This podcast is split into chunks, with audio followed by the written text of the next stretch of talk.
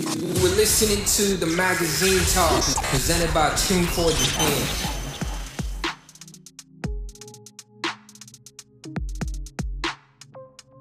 チューンコアジャパンのウェブメディアザ・マガジンがお届けするポッドキャスト番組ザ・マガジントークこの番組は音楽アーティストミュージシャンに無料で法律相談サービスを提供するミュージックロイヤーコレクティブローセオリーの代表でアーティファクト法律事務所の水口英介弁護士とともにアーティストの音楽活動に役立つ情報や様々なトピックをお届けするアーティストエンパワーメントプログラムです。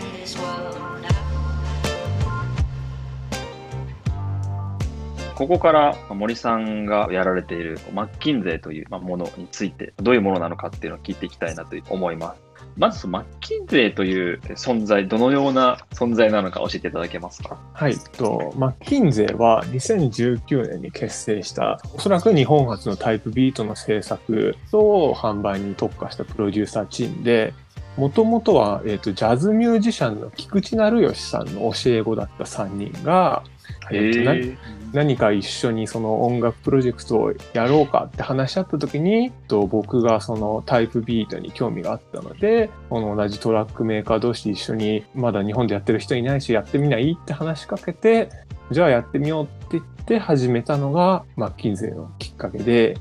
で、その、当時はまだその日本語でもタイプビートの情報とかがほとんどなかったんで、日本語でのその正しい情報とか啓蒙活動して、そのアーティストやそのビートメーカー両方のためになるようなコンテンツとかを発信し始めました。ジャズミュージシャンからタイプビートってなんか結構飛距離あると思うんですけど、なんかそこってなんかどういうエピソードとか？あの、先生のその菊池成吉さんジャズミュージシャンですけれども、そのメンバー全員ともヒップホップだったりとか、ダンスミュージックだったり、ポップスとかロックだったりとか、そういういろんなジャンルをやってて、その菊池さんからは音楽理論を教わってたっていう感じで、で、マッキンゼのメンバーは菊池さんにもそのプロジェクトでも、その制作でも声をかけていただいて、それでそのいろいろなそのジャズドミュニスターズっていうヒップホッププロジェクトだったりとか、ファイナルスパンクハッピーっていうシンセポップデュオとかだったりとか、そういうののその制作とかにもトラックメーカーとして参加させていただいているメンバーになります。なるほど、なるほど。あ、そうすると、ちょっとそこに関連して、あの森さん自身のキャリアをお伺いしたいんですけど、はい、ジャズからスタートされてるんですか？いや、全然違います。僕は、ちょうどまさに、あの、映画エイトマイル世代なんですよ。エミネム主演の。やばいですよね、あれね。で、僕はその中学生の時に、エミネムにガツンとやられて、うん、洋楽にはまって、英語喋れるようになりたいなと思って、それで、あの、欧米の文化に憧れて、で、大学はアメリカのシカゴの美大に行ったんですね。その勢いで。それで音楽ビジネスを専攻して、そこでスティーブ・アルビニっていうニルバーナのイン・ユーテロっていうアルバムをレコーディングしたエンジニアがいるんですけど、そのアルビニの、えー、とエレクトリカルオーディオっていうスタジオでインターンをしたのがきっかけで、東京に帰ってからレコーディングエンジニアとしてキャリアをスタートさせていただいて、で、そこがオーナーが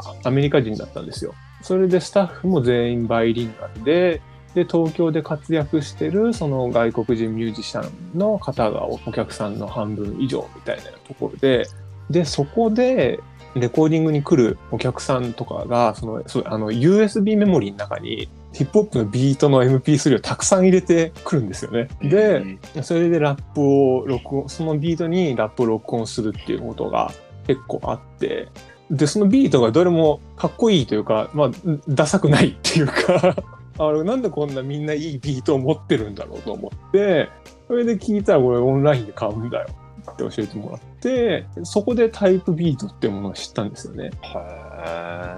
そこがきっかけで、で、まあそのスタジオでエンジニアとして働いている間もバンドで全国デビューしたりとか、売れなくて活動休止したりとか、その菊池さん周りだったりとか、他にも中村あさんとかそういうアーティストの編曲とかをさせていただいたんですけど、で、そこで菊池さんの制作の現場で、の息の合う仲間が見つかって、なんかやろうって言った時に、なんか普通にプロデューサー集団とかグループとかやるよりもちょっとなんか新しいことをやろうと思って、それでマッキンゼを組んだんですけど、まあ何よりもでかかったのが、危機感っていうか、今その無限のビートカタログが誰でも YouTube でアクセスできる時代に、YouTube とかそのタイプビートシーンにそのプレゼンスがなかったら、本当にもう素人のラッパーにもミュージシャンにも自分のビートとかトラックとかそのアレンジが使ってもらえないようなことが日本の外で起こってるんで、ここでプレゼンスがなかったら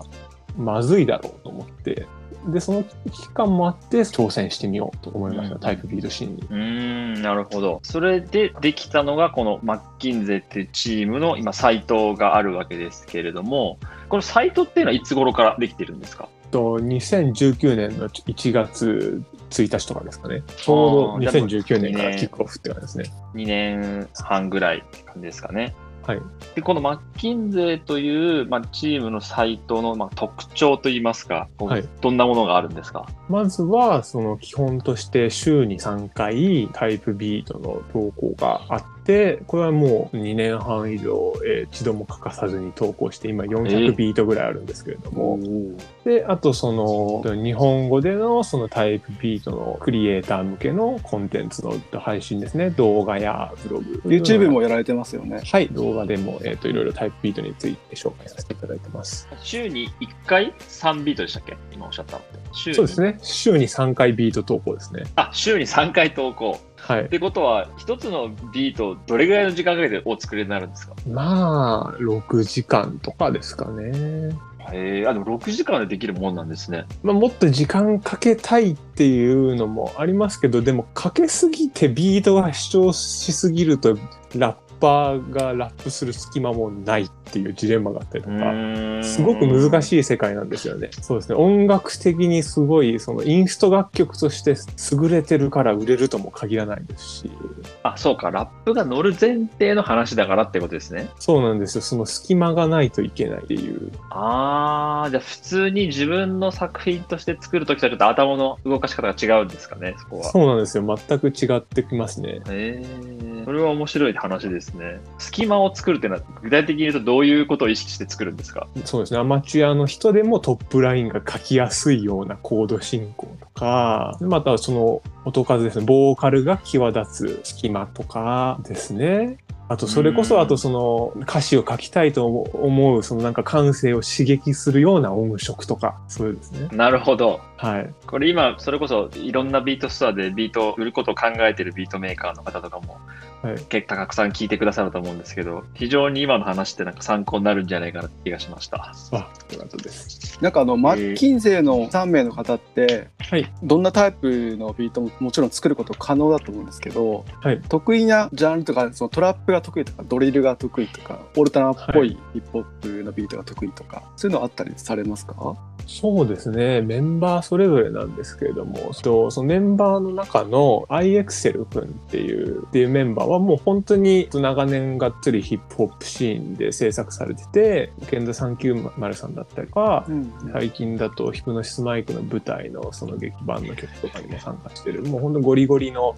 正真正銘のヒップホッププロデューサーなんで、彼は本当にそういうヒップホップの得意で、もう一名の丸山さんっていう方は、えよりシシンセポップみたいなものだったりとか、チルっぽいものが得意で、で、僕は、あの、K-POP が好きなんで、あの、へえ。なんかジャンルが幅広いですね。